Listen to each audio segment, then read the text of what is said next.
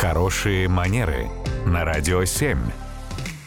Татьяна, доброе утро. Доброе утро. Доброе утро, Татьяна. Здесь у нас есть вопрос от слушателя. Допустимы ли отношения между коллегами? Но здесь, я так понимаю, речь идет о романтических отношениях тех самых, да? Прежде всего, отвечая на такой вопрос, нужно все-таки понять, есть ли у конкретной компании какие-то внутренние корпоративные правила, которые могут теоретически наложить вето на подобные романтические отношения между коллегами. Если такого правила нет, ну, понятно, если есть, то, соответственно, мы его соблюдаем. Если правила нет, то тогда, наверное, будет логично руководствоваться здравым смыслом.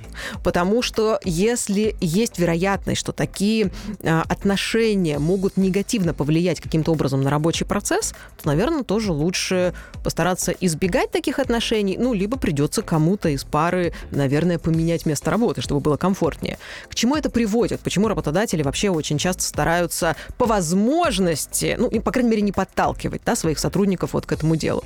Потому что, э, ну, первая жизнь штука такая разнообразная, есть вероятность, что то, что начиналось красиво и романтично, в какой-то момент может закончиться. А работать вместе все равно придется, в одном коллективе. И тогда люди начнут избегать друг друга. Ну, есть высокая вероятность, да, что так будет происходить. И если это все происходит на работе, опять же, это может непосредственно отражаться на рабочем процессе.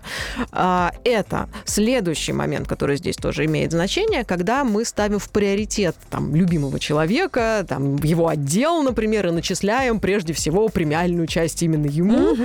а всем остальным уже во вторую очередь. И это тоже с точки зрения вот остального такого вот рабочего процесса тоже может на самом деле не очень позитивно отражаться на общей нашей деятельности.